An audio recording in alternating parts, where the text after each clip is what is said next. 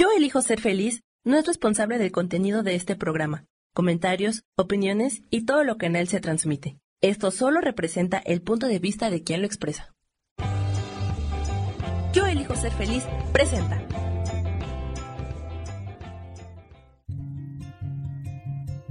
Volver a brillar, volver a sentir vitalidad. Bienvenido al programa.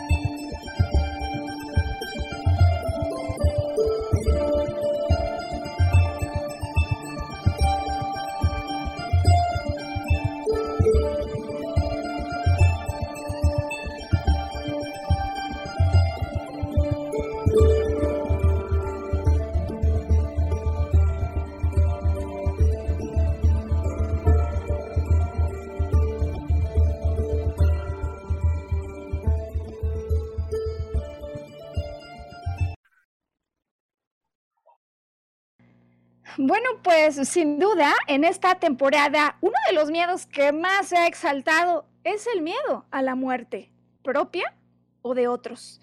Eh, pero cuando tememos a la muerte, exactamente, ¿por qué? ¿Qué es lo que hay detrás de nuestro miedo a la muerte?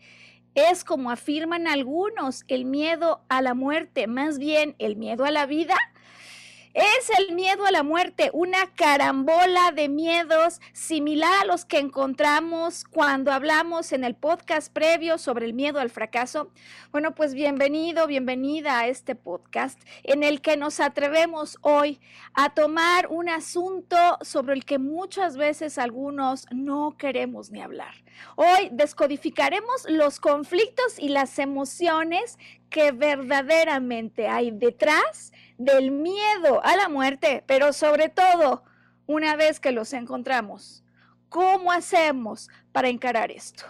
Sergio Cuellar, bienvenido a nuestro podcast. ¿Cómo te encuentras hoy? Hola, ¿qué tal? Pues un tema bastante denso para nosotros y para la audiencia. Yo creo que todo el mundo lo tenemos este, grabado y completamente implementado dentro de nuestro consciente y subconsciente pero pues si partimos de la base de elevarnos un poquito, es básicamente miedo a lo desconocido, ¿no? No sabemos qué hay más allá. ¡Ay, justo, Sergio! Vamos a dar doble clic en tus palabras de arranque. Miedo a lo desconocido, miedo a lo que hay más allá. Bueno, ¿te parece si entonces eh, pues arrancamos? Hay mucho contenido que entregar y muchas cosas que conversar hoy, eh, pues con el orden conocido, ¿no? Por la audiencia que nos acompaña típicamente y si tú esta es la primera vez que estás con nosotros, te contamos un poco cómo organizamos nuestra producción. Siempre Sergio nos platica una historia de referencia y la de hoy me parece que es de notable importancia. Esta no solo es una historia de referencia, sino que muchas veces nos ayuda como punto de partida y como un enfoque metafórico para el tema que vamos a desarrollar. Después de que Sergio nos plantee esta historia y ya vas a entender por qué Sergio viene a platicarnos hoy de esto, vamos a hablar de lo que verdaderamente, uno, significa la muerte. Dos, emocionalmente qué hay detrás de este miedo, es decir, el miedo que, que, nosotros vislumbramos como el aparente miedo en realidad es la punta de un iceberg al que le subyacen otras emociones. Y por último, pues ¿cómo hacemos? Sobre todo porque como tal hoy vamos a hablar de esta muerte que antecede a todo renacimiento como un proceso, para que tú al cabo del programa, si estás enfrentando uno de esos procesos por muerte, como los que hay a lo largo de una vida humana, puedas identificar en qué etapa te encuentras y qué tipo de recursos puedes emplear para atravesar esto, sea, por cierto, que el tema en cuestión sea uno personal o algo en relación a un ser querido. Pues Sergio, estamos listos para arrancar con la historia de referencia que nos traes hoy. Pues algo bastante, bastante nutritivo, ¿no?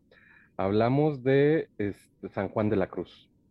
San Juan de la Cruz fue un eh, fraile del siglo XVI español, ¿sí? que junto con eh, Santa Teresa da pie a la famosísima orden de los carmelitas descalzos.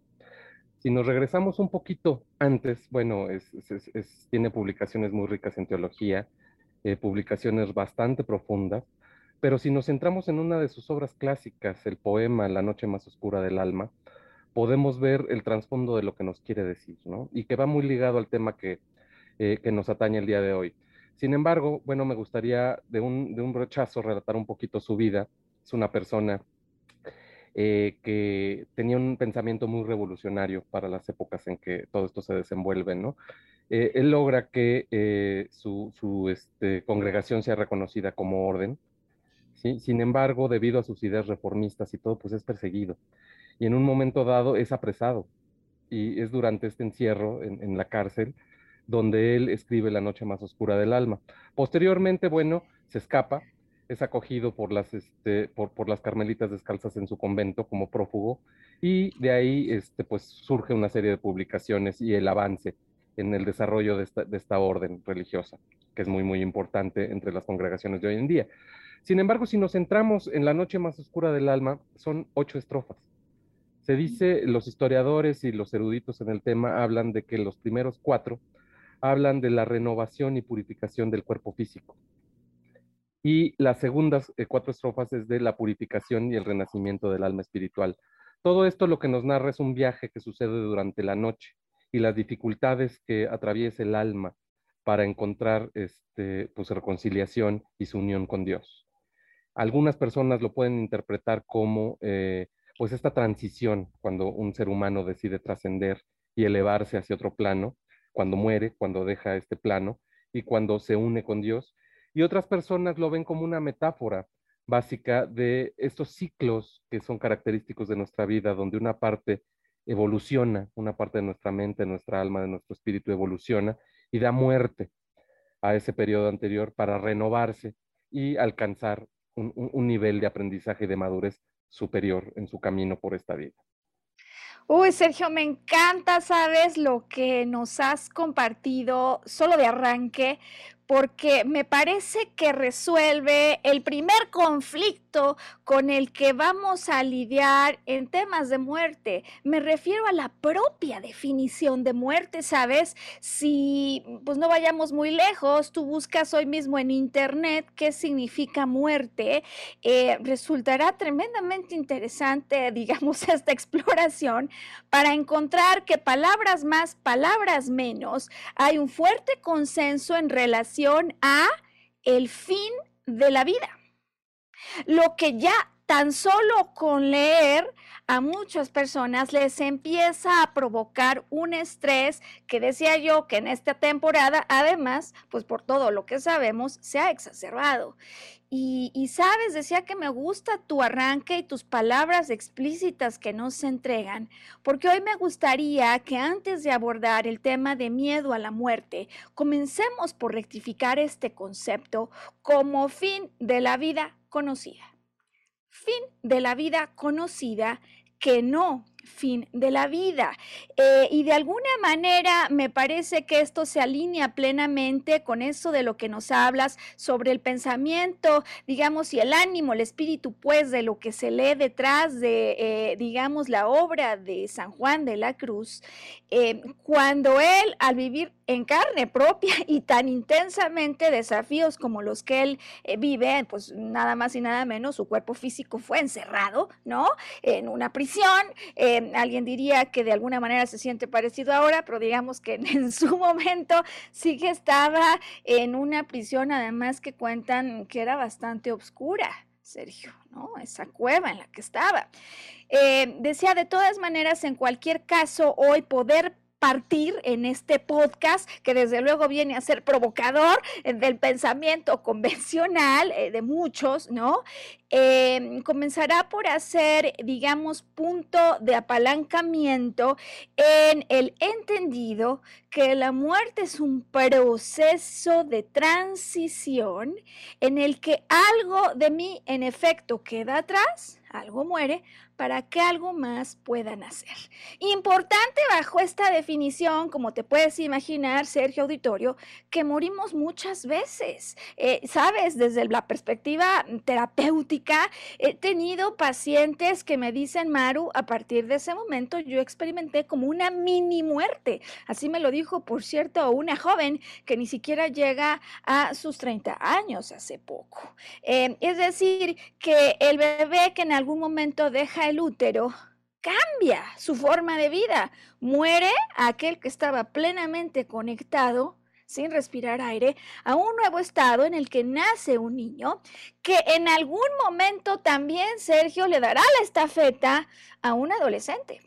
Y no sé cómo te fue a ti en esas transiciones, pero habemos algunos que si no es en el momento de la adolescencia, quizás de pronto en el momento de ser adulto, de hacerle frente a la vida tú solo, enfrentas desafíos o quizás algunos otros que, por ejemplo, en el paso del estado productivo de vida a la jubilación, se encuentran frente a lo que podría parecer una gran muerte. ¿Cómo te ha ido a ti al respecto?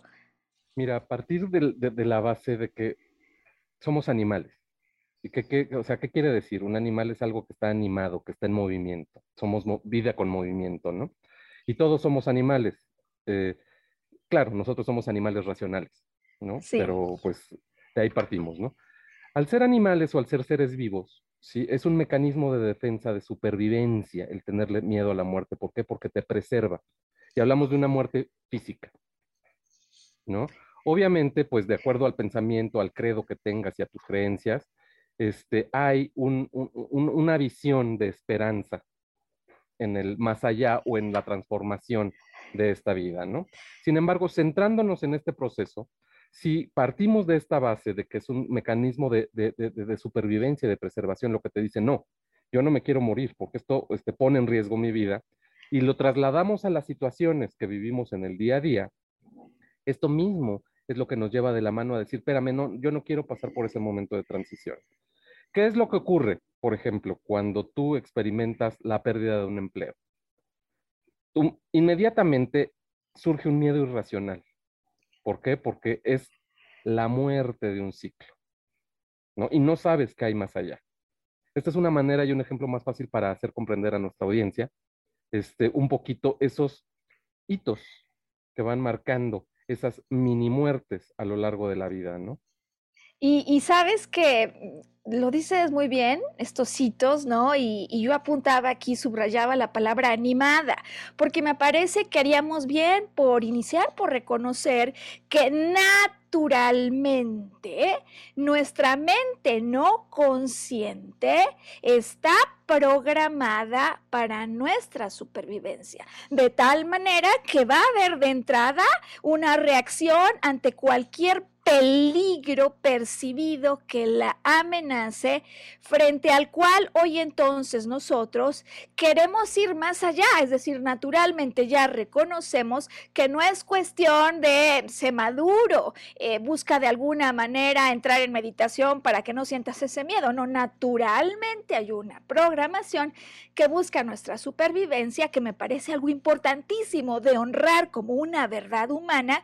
Me encanta además que hablas de seres animados, porque en el viaje de transformación, sea una mini muerte durante la propia vida o incluso el momento en el que el alma deja el cuerpo, está de por medio la evolución justo de esa alma que nos da vida. Eh, pero hablemos más concreto, ¿te parece, Sergio? Sea que el proceso venga eh, en el orden de hay un familiar que de alguna manera yo temo que pueda morir pronto, o sea que sea yo al que corrieron de un trabajo. Hay tres formas, Sergio Auditorio, a través de las cuales se nos da el aviso de fin de ciclo, el aviso de terminación. Y estas es importantísimo conocerlas, saberlas, porque sabes que, Sergio, sí me doy cuenta que en definitiva eh, la capacidad para hacer frente a la situación, incluso el impacto inicial que tiene este cambio, este movimiento, esta transición, puede ser una consecuencia inmediata de la forma, llámale así, de lo que parece el aviso de terminación, que en términos psicológicos y espirituales, por el contrario, llamamos iniciación, ¿no? Es decir, aviso de terminación o eh, aviso de iniciación. Y de hecho no lo digo solo, sabes, con el objetivo de animar a las personas que nos ven, de motivarlos sin un sustento. Bueno, primero, eh, ¿Qué formas de iniciación a este aviso de terminación tenemos? Y de hecho a una nueva etapa. El primero es plenamente no consciente, Sergio, y, y, me vienen a mente dos ejemplos.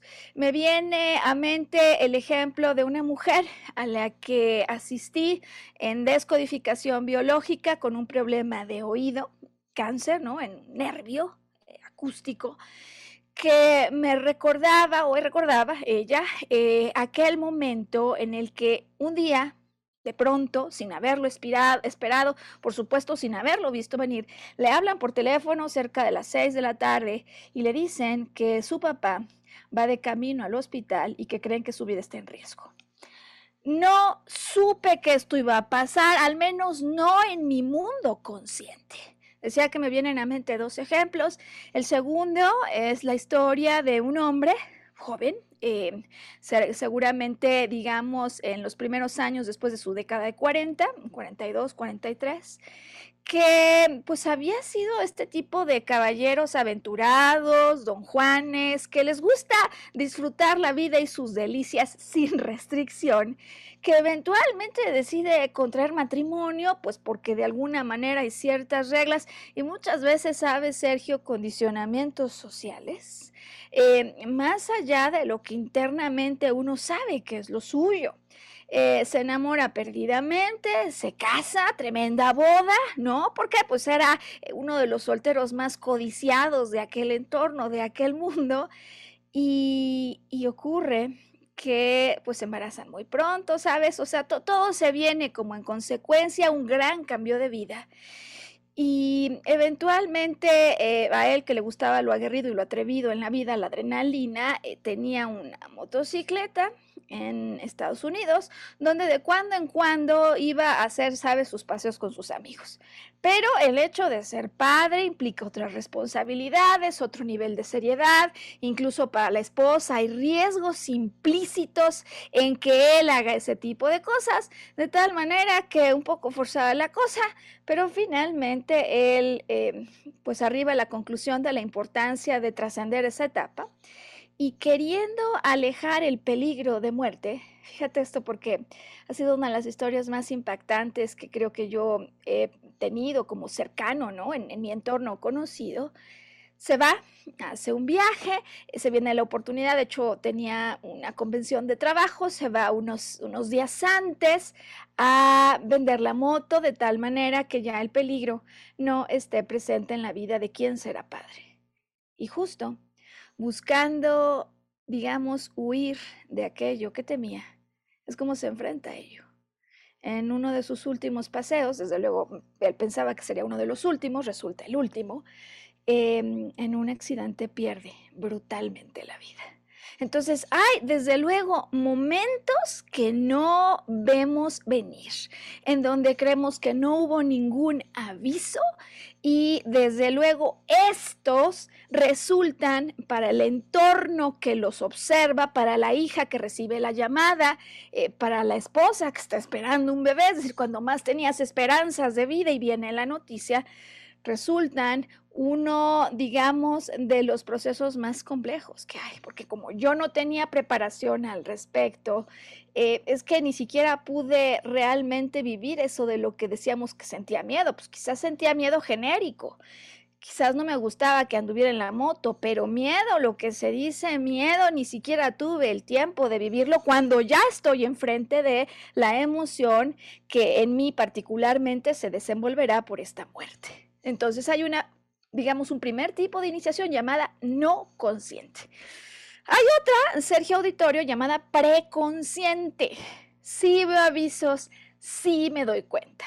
Yo, por ejemplo, es la historia de la señora que me dice yo ya no estaba bien con mi pareja. Esto lo veía venir. Eh, ya llegaba tarde a la casa. Em, ya a veces no llegaba a dormir, o sea, sí, sí lo sabía. O del joven que me dice, mi jefe, pues me tenía entre ceja y ceja. O corrieron a mi jefa, lo mío era solo cuestión de tiempo. Es decir, no estamos seguros del momento en el que esto va a ocurrir, pero sí sabemos que puede pasar. Y no sé cómo lo hayas vivido tú, Sergio Auditorio, pero hay ocasiones en que este cierto preconocimiento me ayuda a prepararme para poderlo encarar de una mejor manera, aunque de todas maneras no me va a salvar, no me va a exentar de un proceso que voy después a transitar. ¿Cómo, cómo ha pasado en tu experiencia, Sergio, hasta este punto? Sí, o sea, yo he tenido este, experiencias en las que sí, esta parte preconsciente, tú crees que ya lo has asimilado y que lo aceptas naturalmente, pero cuando se te presenta es un shock completamente y, muy difícil de asimilar. Sin duda, eh, claro, desde luego si ya estábamos en, hablando como en la escala de Richter de, de, los impactos, pues vamos de lo no consciente a lo preconsciente y desde luego como podrían imaginarse muchos hay una tercera etapa llamada consciente. Ese es el caso de un ex compañero de carrera a quien después de una trayectoria impecable de 25 años en un corporativo, sabes Sergio, de esos que te mandan a Japón, o sea, a hacer el tour por el mundo, eventualmente de regreso en México, le cambian jefe, no empata con el jefe y le avisan que se termina su contrato laboral el siguiente año. Bueno, eh, desde luego, él no estaba preparado para recibir la noticia el día que la recibe. Sin embargo, para que ocurra el desprendimiento, para que ocurra esa muerte y un renacimiento, todavía hay un año. Y entonces, entendiendo claramente el proceso, ahorita vamos a platicar un poco de la curva emocional que nadie mejor que Elizabeth Kubler-Ross para plasmar. Cuando él ha pasado por un proceso de aceptar que esto está ocurriendo, entonces inmediatamente aprovecha el tiempo, de tal manera que en ese año, de alguna manera, hace todo lo necesario para que al día siguiente, cuando llegue el año, ¿qué crees que ocurra? Tiene una oficina, tiene un asistente, tiene una lista de prospectos y clientes con datos de contacto e incluso tiene las presentaciones para arrancar el nuevo negocio, eh, porque él sí se da la oportunidad consciente de aprovechar el momento para hacer algo distinto que antes no había hecho, año durante el cual se empodera.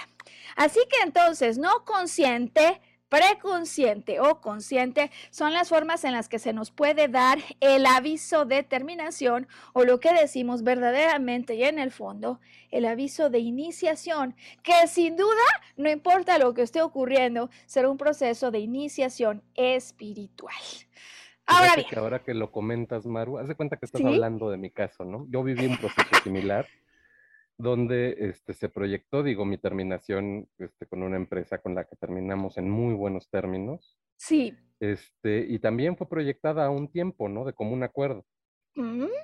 Sin embargo, también existe, eh, así como en esta transición, cuando estás preparado para dejar este mundo, para eh, trascender hacia otro plano, también, por más que lo aceptes y te vayas preparando para el momento en que llega, sí se vuelve agónico, se vuelve un proceso agónico.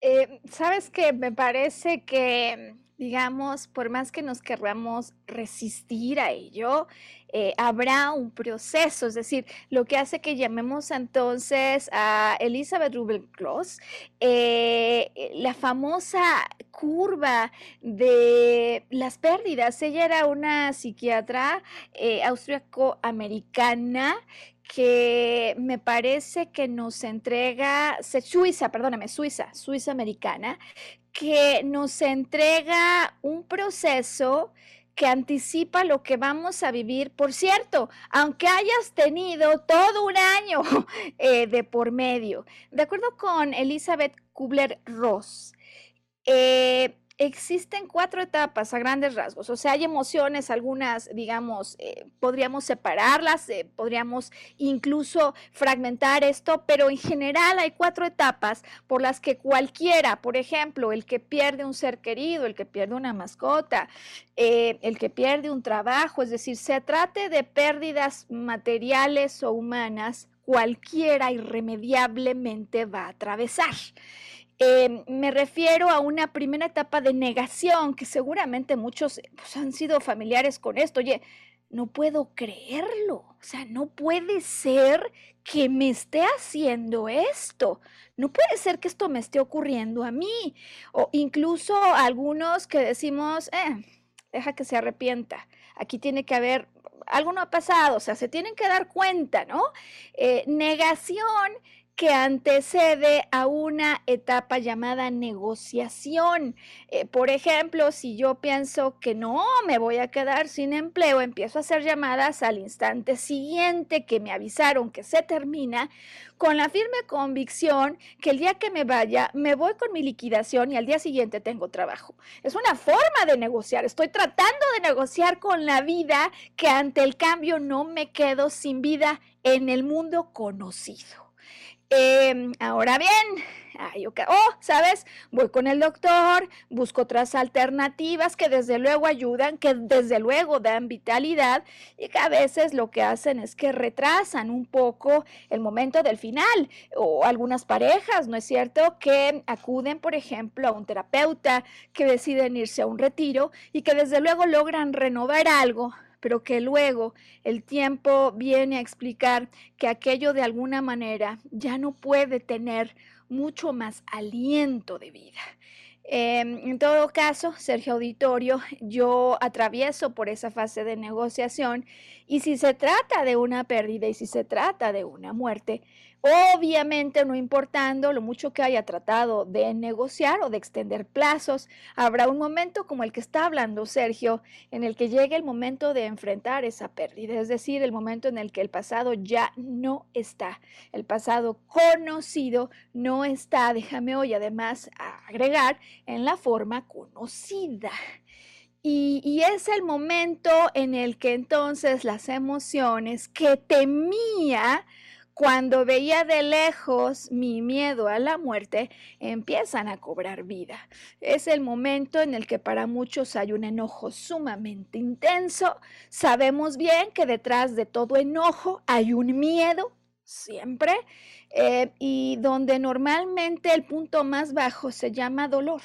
Se llama dolor que en ocasiones, si es demasiado prolongado, lo empezamos a convertir en sufrimiento. De acuerdo con esta curva de Elizabeth Kubler-Ross, eventualmente hay un punto que produce ese regreso, ¿no? En esta curva, ¿no? Imagínate como una curva en la que bajas y después empiezas a subir. Hay un punto de inflexión que cambia la trayectoria de las cosas, empezando por el propio estado de ánimo, donde yo descubro que es posible que las cosas no hayan sido lo que yo quise, que si de mí, si de mí hubiera sido, no le hubiera puesto un desenlace o no se lo hubiese puesto de esa manera, pero que no puedo hacer más nada por eso que se fue, pero que sí hay cosas que están en mis manos. Cuando yo acepto que hay algo bajo mi control para empezar mi regreso, arranca la etapa llamada aceptación, que así se presenta en esta curva de cuatro etapas. Y sin embargo, Sergio Auditorio, la gran pregunta eh, que muchas veces la gente se hace es, Ok, ya entendí las etapas. Claro que me sirve saber que estoy súper enojado. Claro que me doy cuenta que ya estoy en esta fase de dolor tan intenso que estoy, creo, deprimido. Pero, ¿cómo se le hace? Es decir, lo que temía ya pasó. ¿Cómo le hago ahora para dar el brinco y para provocar ese punto de inflexión? ¿Cómo le hago para poder darle vuelta a las cosas y comenzar hacia arriba en estado de ánimo en esta etapa de aceptación. Eh, como te podrás dar cuenta, Sergio, la pregunta amerita una revisión cuidadosa y por mismo motivo me gustaría pedirle a Sam que haga aquí pausa para el podcast en lo que nos preparamos para hablar, Sergio Auditorio, de lo que verdaderamente hay detrás de esto bajo dos perspectivas una perspectiva emocional y desde luego la perspectiva que por cierto Sergio hoy nos ha regalado con su introducción, la noche oscura del alma. ¿Cómo le hacen, Sergio, las personas? ¿Cómo le hacemos para saber si ya entra en eso que metafóricamente se dice la noche oscura del alma? Es decir, ya entré en el proceso de agonía. ¿Cómo salgo? Pero sobre todo, ¿cómo sé en dónde estoy? Porque lo que hoy te quiero platicar es que hay un proceso incluso en el que se avisa la noche, como ya contamos, en el que empieza la noche. ¿Cómo sé si estoy ya a medianoche, Sergio? O si estoy a punto de ver el amanecer. De eso vamos a hablar en cuanto regresemos hoy, volver a brillar, cuando hemos salido decididos a descodificar el miedo a la muerte. Estamos ya de vuelta contigo. Bueno, pues tema importante, ¿no, Sergio? Tema que muchas veces no solo es que lo vemos de lejos, sino que cuando se presenta una situación frente a nosotros nos empezamos a preocupar porque pensamos que no estamos listos para, para aquello que vendrá. Eh, esto me pasó a mí, la, muerte en el caso de mi madre eh, se inició como un aviso preconsciente. A ella le encontraron cáncer de páncreas. Sabíamos que el final sería eh, cuestión de tiempo. Lo que pasa es que nadie sabía si esa cuestión de tiempo eran semanas, meses o, un año, que finalmente lo fue. Eh, si te soy franca, Sergio Auditorio, una semana incluso antes de su transición, yo decía que no estaba lista y tenía mucho miedo. Bien, eh, Sergio ha iniciado y el podcast eh, diciéndonos cómo, desde luego, el primer miedo reconocido, ¿verdad, Sergio? Es el miedo a lo desconocido. Em, y, sabes que también, paradójicamente, decía yo al arranque del podcast hoy, que hay quienes dicen que en realidad el miedo a morir más bien refleja el miedo a vivir. Y, bueno, pues para muestra un botón, diría, ¿no? Porque en este mundo para muchos hay peligros totalmente fuera de su control, por lo que no se atreven a salir y a vivir como antes. Em, ahora bien, en consulta, Sergio, escucho razones muy variadas de índole emocional distinto. Eh, primera que, por ejemplo, ayer mismo escuchaba em, con una paciente con cáncer con quien estoy trabajando, ¿no? Decían descodificación en biológica, em, es el hecho de no poder hacer ciertas cosas que les gustaría, es decir, ella me decía, a mí no me gustaría morir sin ver crecer a mis nietas, ¿no? Eh, y fíjate, Sergio Auditorio, que muchas veces eh, personas con las que trabajo, cuando ya ocurrió la muerte, es decir, ya no es el miedo a que ocurra, sino que cuando esto está ocurriendo, o ya ocurrió, pues la emoción que se lanza de por medio, detrás de esa enorme tristeza, sabes, es una culpa. Es la culpa porque muchas veces me dicen, me desperté tarde o sea, no me acerqué a ver que mi mamá estaba allí y tengo esta falsa idea que si allí hubiera estado, hubiera tenido la capacidad de evitar lo inevitable. Eh, hay quien también me contaba en alguna ocasión es que mi tío murió, pero posiblemente si yo hubiera tenido mayor precaución, si me hubiera acercado, hubiera, hubiera dicho, hecho, pensado o no hubiera dicho, hecho o pensado. Culpa como una de las emociones que pueden complicar el enfrentar, el encarar. Cuando yo pienso em, que fue porque no hice algo de esto no dije que vino la muerte. Y bueno, desde luego que creo que puede ser eh, más simple comprender esto cuando no estamos adentro, Sergio Auditorio, que es difícil, ¿no? Que nosotros pudiéramos tomar propiedad de la decisión de vida o muerte de otro, porque es algo que verdaderamente es así que no está en nuestras manos, pero nosotros pensamos que en definitiva fuimos verdugos de alguna manera. ¿Te ha pasado algo así, Sergio? Siempre es un, surge un proceso de culpa de, en el que te cuestionas si pudiste o debiste haber hecho algo completamente distinto.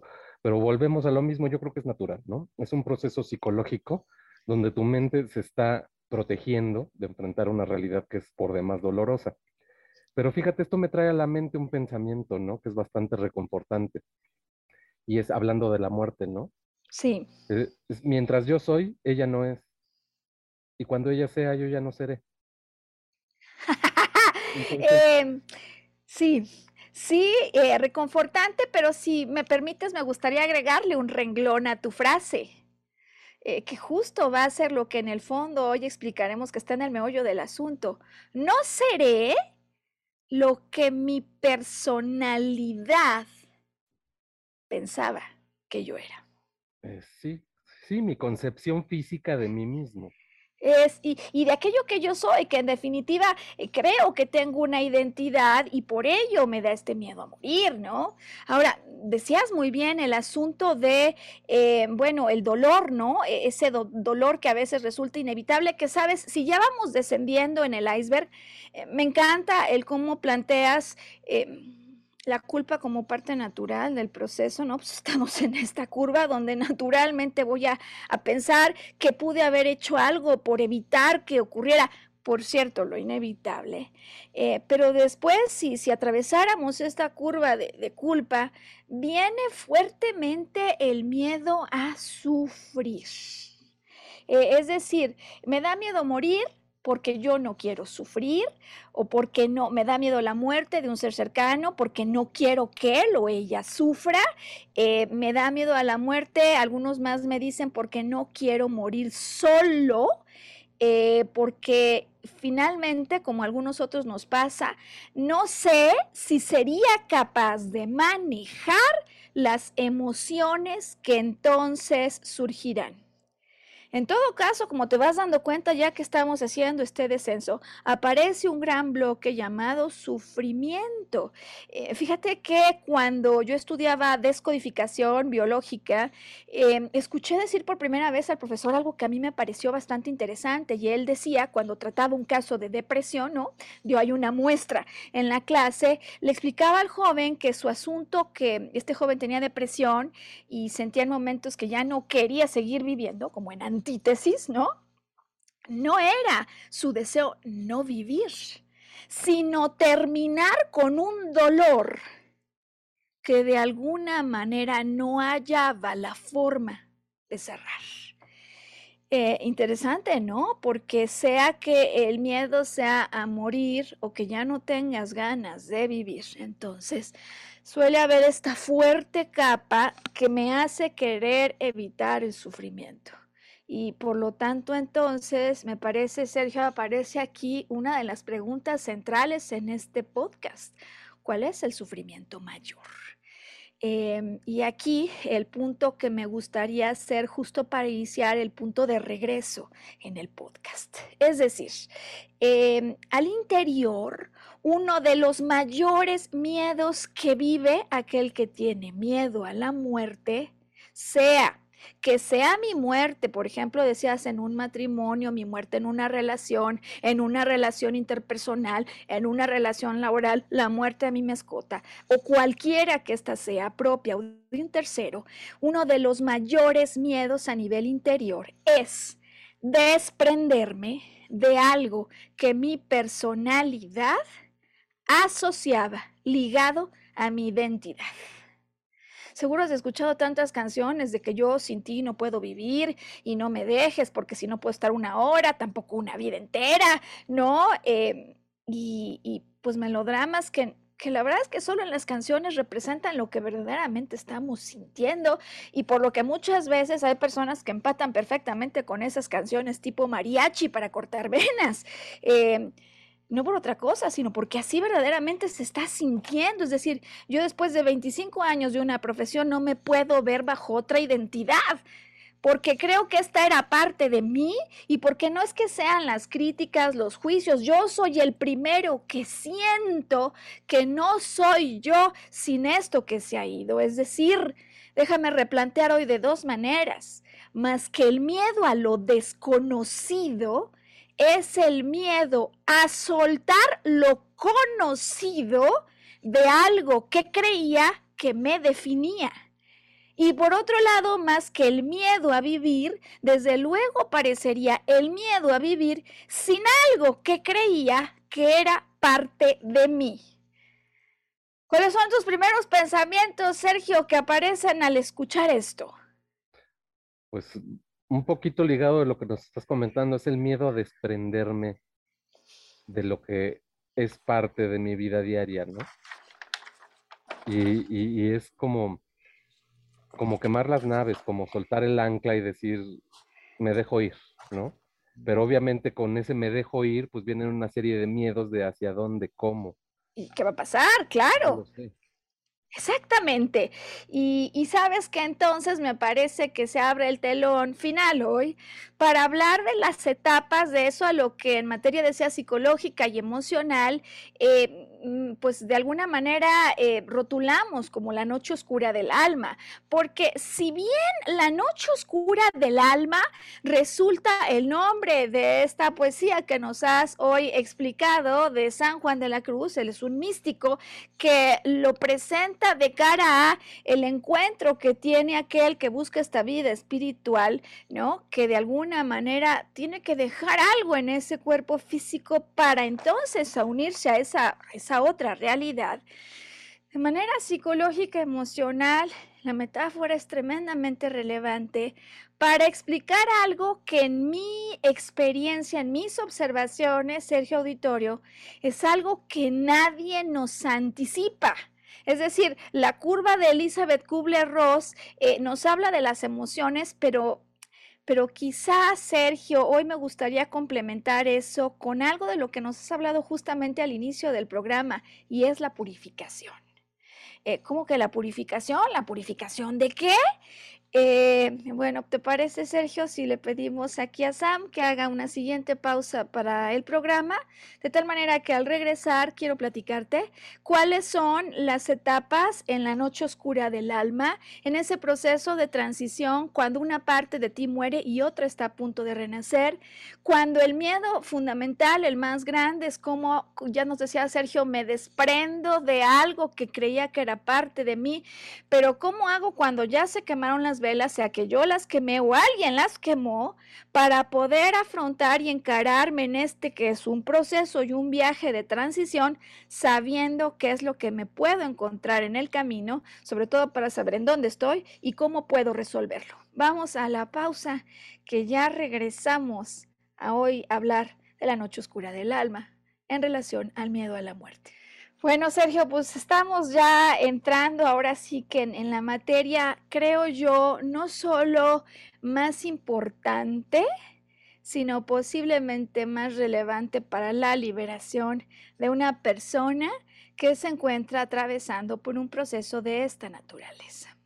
Bien, eh, en mi apreciación decía que el gran problema a lo largo de la curva Elizabeth Rubler-Kos Rubler-Kos es, eh, siempre me equivoco al decir la cara y no, no puede ser, sabes, la, la digo mil veces, pero bueno, en fin, lo más importante aquí es que hay un punto en el que entre esa depresión o agonía algo cambia que me hace comenzar a aceptar e iniciar un viaje de regreso. El problema, Sergio Auditorio, es que cuando yo estoy en ese punto más bajo, voy a decirlo bien, por favor, la, curva Elizabeth Kubler-Ross, ahora sí lo dije bien, eh, es cómo se hace para que en lugar de estando allí, como dicen algunos, en el hoyo y cavando, en lugar de sentirme que estoy a punto de bajar cada vez más y de hecho en algún momento a punto de, irme al vacío, ¿cómo hago? ¿Qué tiene que pasar para que pueda eh, mirar aquello? Déjame hoy decirlo, Sergio,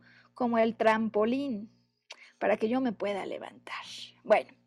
Eh, en primer lugar, eh, la noche oscura del alma, desde luego, tiene etapas, como pasa en el día y la noche que todos en lo cotidiano vivimos.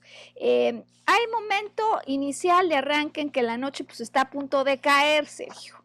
fíjate que para mí conocer esto fue fundamental para tener claridad en retrospectiva de algo que yo había vivido, ¿sabes?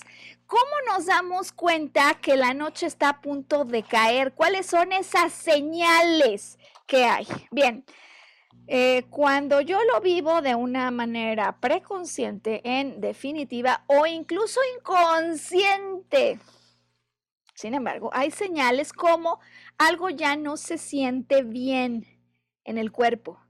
Mi energía ha disminuido. Y como sabes, me refiero a cualquier tipo, ¿no? De las muertes o los procesos de transición de los que hoy hemos hablado.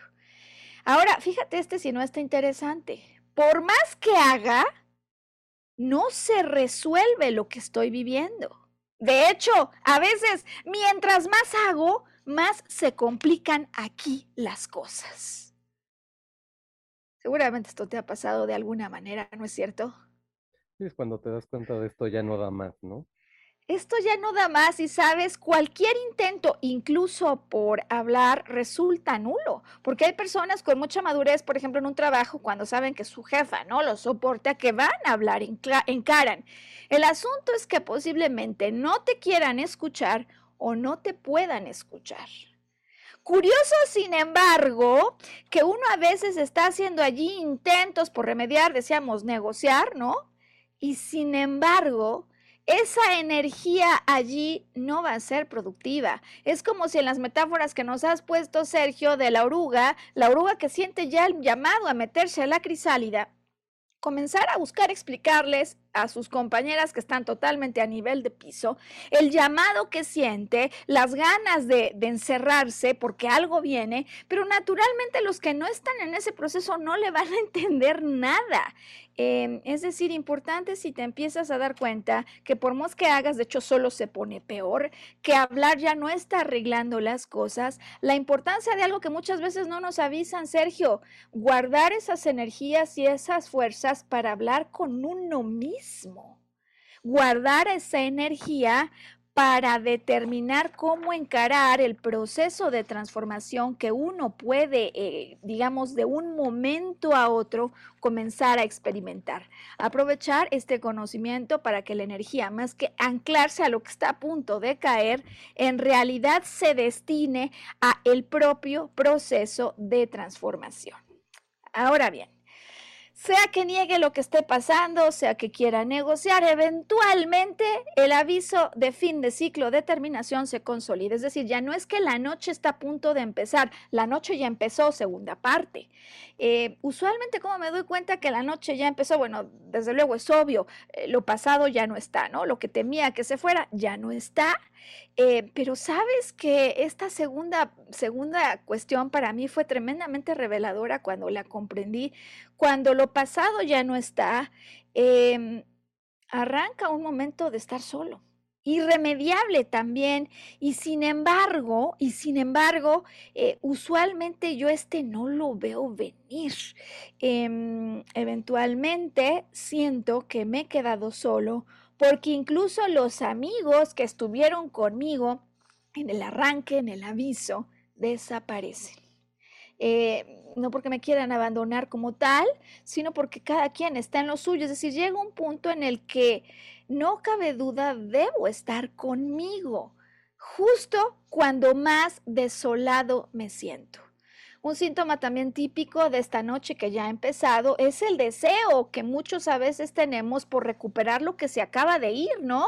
Eh, y, muchas veces pasa que en ese intento por decir, no, yo no me puedo quedar sin trabajo, empiezo inmediatamente a buscar entrevistas y ¿qué crees? Pasa algo que todavía recrudece más la noche porque parece que haga lo que haga en esta siguiente etapa, no voy a renacer a eso que se había ido. Y parece, pero además sospecha que puede ser muy importante, porque en efecto, cuando eso es así, en efecto se está esperando, se está buscando un renacimiento, algo distinto, algo superior, no a un hoyo que me va a comer al vacío. Llega un momento entonces, Sergio Auditorio, cuando es irremediable, ya la noche arrancó, ¿cómo me doy cuenta que empieza la medianoche? ¿No? Justo el punto a la mitad, ¿sabes?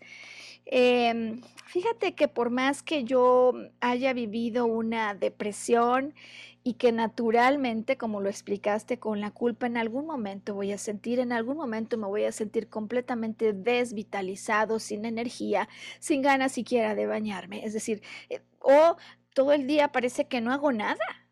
No, estoy en el sillón, pero es que además no tengo ni ganas ni fuerzas, es auténtico, no lo siento. Por más que quiera estar en ese tiempo prolongándolo, algo pasará, algo va a ocurrir. Puede ser la llamada de un amigo, puede ser la visita de un familiar, puede ser un programa de televisión, puede ser un podcast, puede ser cualquiera de estas u otras cosas que harán que eventualmente Sergio Auditorio me enfrente cara a cara a la emoción más fuerte que está provocando este dolor y no hay manera de salir de este proceso si yo no miro a esa emoción permitiéndole que surja y se exprese. He conocido muchos casos de personas, Sergio Auditorio, que en la propia negación del proceso, que pensando que no están listos, se vuelven a agarrar a otra cosa pero con ellos solo posponen un momento que está llamado en el plan de su alma, que está llamado en su propia historia.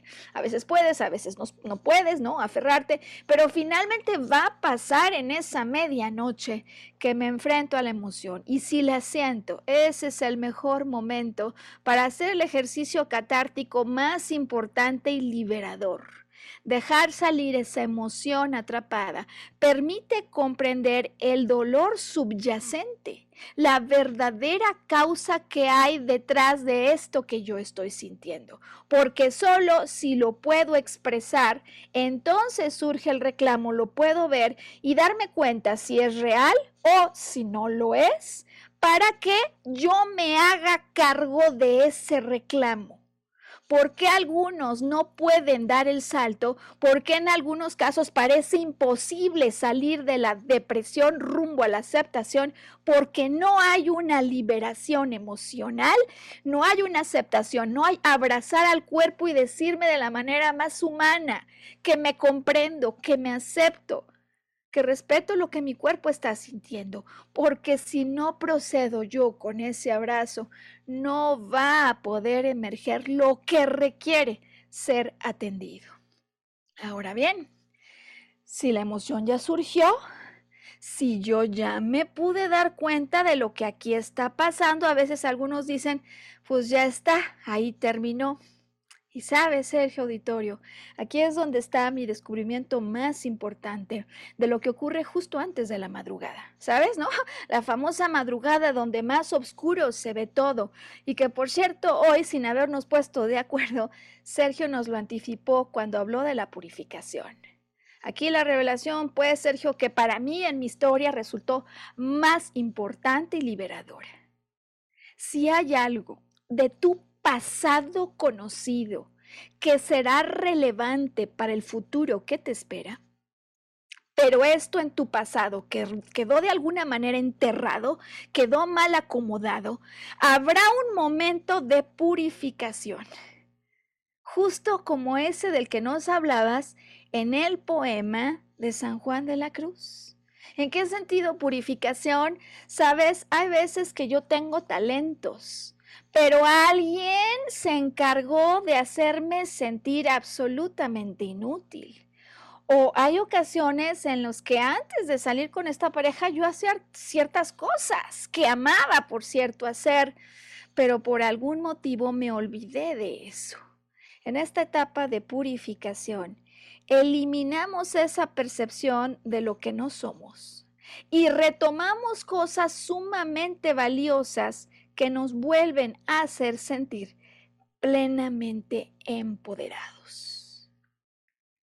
Y no es sino hasta que hemos atravesado por esa purificación en la que recordamos lo valioso que éramos o cómo nos arrojábamos a la vida, por ejemplo, los que vivimos en el mundo ejecutivo cuando a lo mejor saliste a tu primer trabajo y cómo es paradójico, ¿no, Sergio? Que después de 20 años de labor, uno a veces se sienta, en vez de enriquecido, con mucha menos fuerza que la que tenía y arrojo que la que tenía ese joven. De tal manera que entonces en esta etapa de purificación es como si se vinieran a presentar, Sergio, esos fantasmas para que al verlos se puedan desaparecer y que yo pueda retomar al observar qué pasó. Es decir, la pregunta fundamental que me parece ayuda a cualquiera que ya se dé cuenta que está en esta parte del proceso es, ¿Cómo fue que me desempoderé?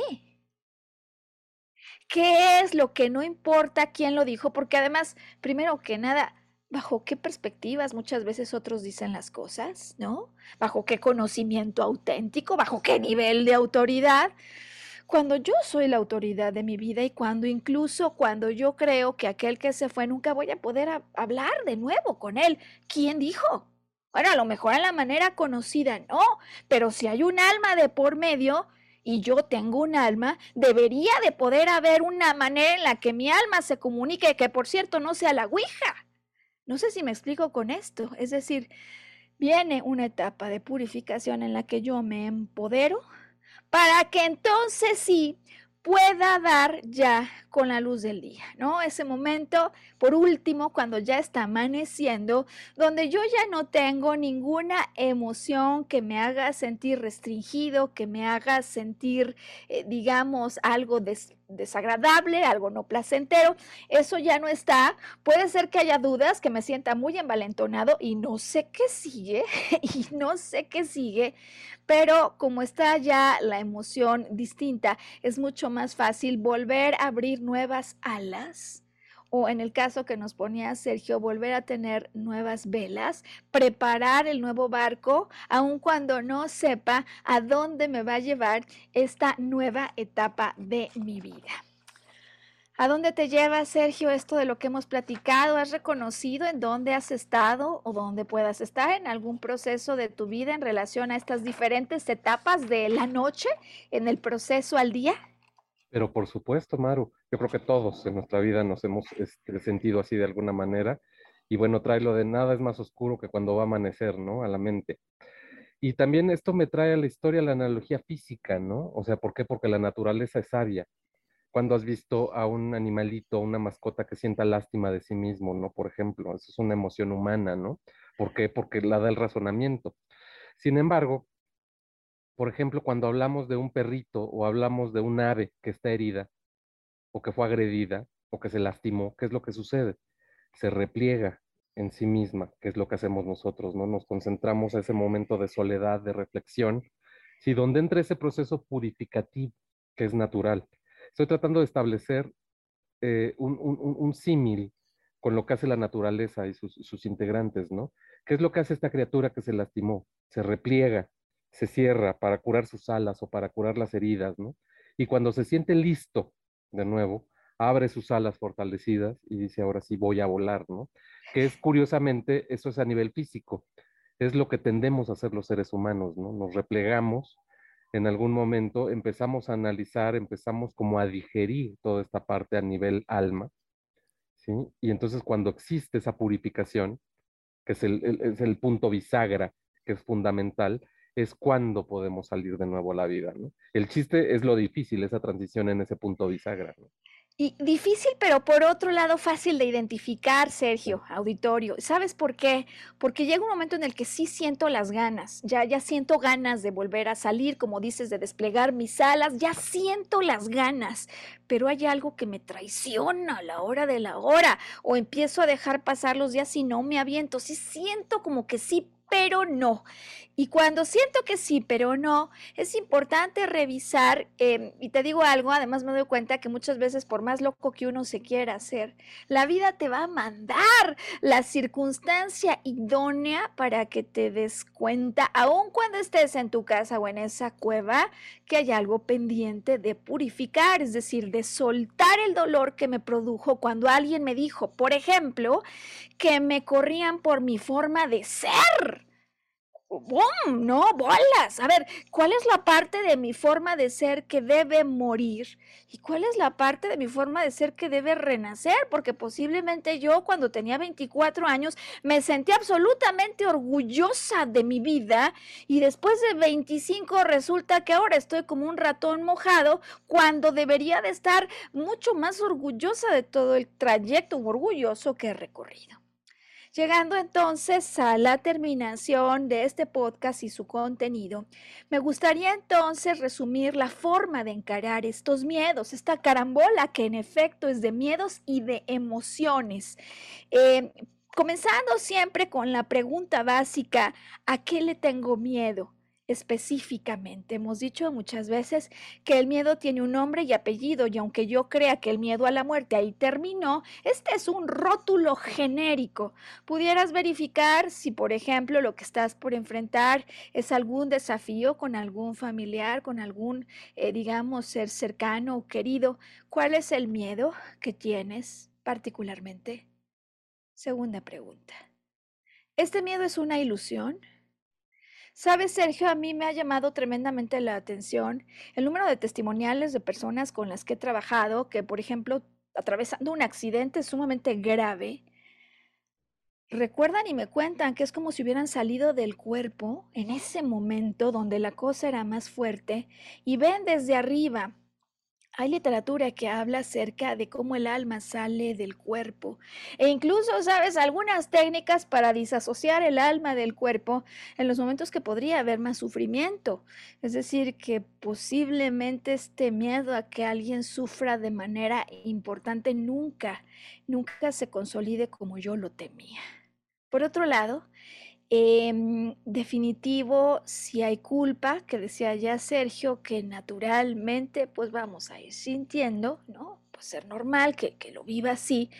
Eh, recordar que la impermanencia no es una decisión personal, que el momento de finalización de otro, por supuesto, nos escapa, escapa de nuestro control y que todo lo que vemos tarde o temprano, en el estado en el que lo estamos viendo, va a terminar. Em, cuando el miedo a la muerte toca la puerta, me parece que es importante entonces recordar que uno de los mayores miedos que tenemos en general es desprendernos de algo de mí que mi personalidad asociaba ligado a mi identidad, es decir, que más que el miedo a lo desconocido, el verdadero miedo es a soltar lo conocido eh, o de algo que creía que definía, ¿no? Es decir, más que el, miedo a vivir, es el miedo a vivir sin eso, que era parte de mí, y Sergio nos ha dicho, era parte de mi día a día. Eh, quizás, Sergio, en este sentido, auditorio, una de las cosas más importantes que seguro está en nuestro control, por lo tanto, es asegurarnos de vivir el día a día donde sí podemos disfrutar la vida con aquello que en algún momento, igual que nosotros, va a partir. Y por último, sabes, me he dado cuenta, Sergio Auditorio, que en estos procesos de transición, eh, bien sea una transición a una nueva etapa de vida que no vi venir, que apareció de manera no consciente, o aún, como dice Sergio, algo preconsciente, incluso una transición cuando el cuerpo físico deja de existir, eh, se puede ayudar muchísimo cuando al elevar la perspectiva, porque en definitiva, si no elevamos aquí la perspectiva a nivel tierra, nunca le vamos a acabar de entender a esto. Y ese es el gran miedo que algunos tienen, no poderlo trascender. A nivel general, digamos, como estamos hablando de temas de un orden, sin duda, donde lo psicológico se cruza con lo espiritual, yo me he dado cuenta que los remedios más efectivos tienen que ver con algunas terapias en las que lo psicológico y lo espiritual se encuentran. Eh, como ejemplo, sin duda, decía yo al arranque del podcast, mi propio caso cuando mamá muere. Una semana antes de que mamá muriera, Sergio, eh, tuve la fortuna de conocer eh, un proceso psicoespiritual que se denomina el viaje al sitio sagrado del corazón. Yo no supe cuando lo estaba aprendiendo que sería justo el mecanismo a través del cual yo entraría en una profundísima paz a unas horas del anuncio de la muerte de mi madre. ¿no? Y desde luego menos vi venir, pero menos, ¿eh? que sería un recurso con el que podría ayudar a otras personas. Ocurrió que una amiga muy querida pierde a su mamá, yo creo que en cuestión de tres meses o por allí, después de que yo había pasado por esta experiencia, y cuando menos me di cuenta, Sergio estaba, ya sabes, en el velatorio, hay siempre un cuartito allí íntimo para la familia, pues nunca me lo imaginé que iba a estar allí con ella guiándola en esta meditación al sitio sagrado del corazón, y una semana después iba a estar con toda su familia guiando la misma meditación.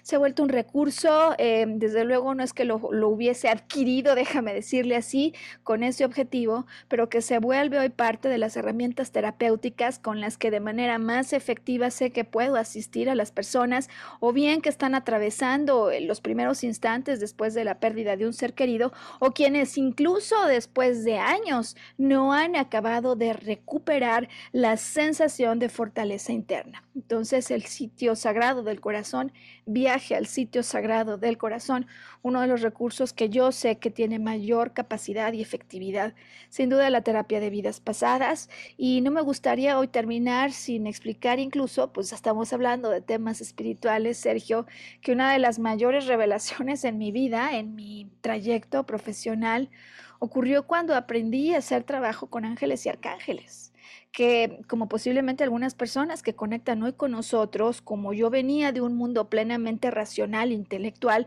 me generó un shock que no te puedes imaginar, incluso animarme a hacer esto. No, yo estaba justamente atravesando el final de una noche oscura de mi alma donde no le acababa de entender aquello voy a una feria, ¿no? De estas exposiciones para el alma, ¿sabes? Y veo que hay una persona y una cola larguísima, y yo digo, pues yo no sé quién sea, pero si a mí me puede ayudar, yo me formo, ¿no? Finalmente se trataba de una mujer que canalizaba mensajes con ángeles y que más allá de las palabras que en ese momento me dijo para que yo acabara de acomodar lo que estaba viviendo, me dijo, tú algún día vas a estar haciendo esto. Bueno, eso fue un viernes. El lunes siguiente, un profesor espiritual con el que trabajaba ofrece un curso para trabajar con los ángeles. Yo dije, esto no puede ser una coincidencia. De tal suerte que me embarqué en el curso, Sergio, auditorio, eh, pero con todas las dudas del mundo, ¿sabes? Con todas las dudas del mundo, sin creerlo yo misma hasta que eventualmente esto coincide con mi finalización de una maestría en la que tenía que hacer prácticas profesionales. Era una maestría en psicología transpersonal y la mentora me dice, Maru, tú me platicaste que estabas haciendo algo como esto y yo te puedo ofrecer 30 personas para que hagas tus prácticas profesionales eh, con el famoso tema de los ángeles y arcángeles, Sergio. Bueno, ya platicaremos en otro momento acerca de esto, pero solo como punto de finalización quisiera explicar cómo para dos personas con las que he trabajado así de manera reciente, este ha sido un elemento que les ha entregado información vital para el futuro, que no saben que se va a aproximar. Desde luego una sesión con ángeles y arcángeles nunca es una predicción de futuro, pero lo que sí me he dado cuenta es que hay energías que quieren darnos anticipos. Cuando esos anticipos van a ayudar en el proceso de embarque en una nueva etapa de vida. Y habiendo explicado esto, entonces, Sergio, me gustaría saber cuáles son tus observaciones y conclusiones, tu mensaje final para el auditorio. Pues básicamente es, lo primero es reconocer la existencia de ese miedo, ¿no? Una vez que lo reconocimos, hemos dado un gran paso a, la transición de esa noche oscura del alma, ¿no?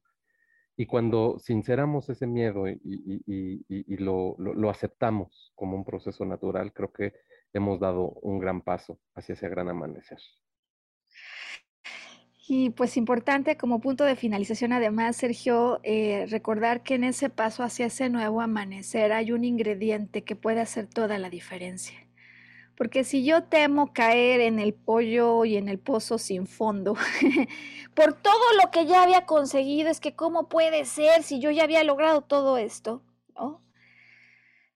Fíjate que para mí resultó tremendamente resucitador, déjame decirlo así, cuando alguien me dijo esto, ¿te puedes imaginar si lo que conseguiste lo conseguiste sintiéndote ya mal, sintiéndote falto de energía? Lo que puede pasar si enciendes el corazón para darte cuenta que lleno de pasión, lo que va a pasar es que en lugar de caer en un hoyo sin fin, aproveches y emplees esta muerte como un trampolín. Te puedes dar cuenta de a dónde te puede llevar. Y, y, siempre hay un trampolín, siempre hay nuevos roles.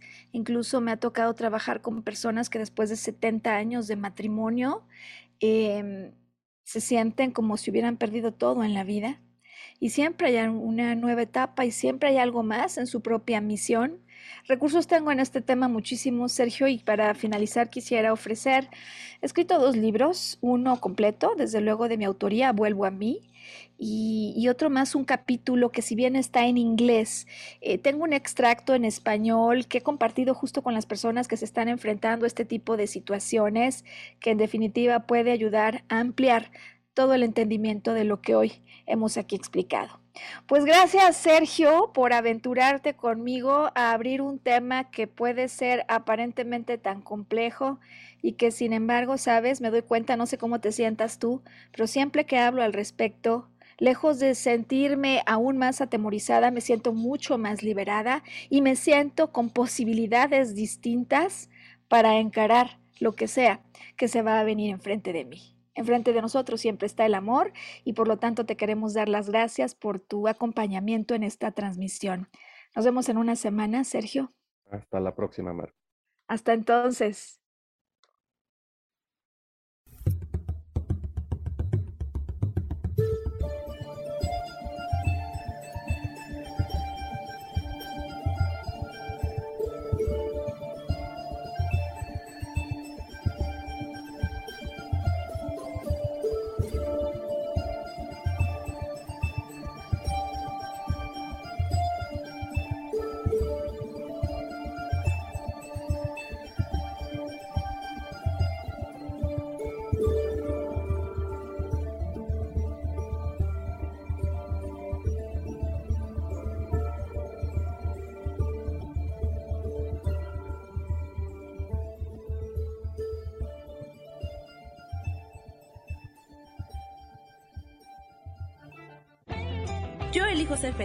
Presentó.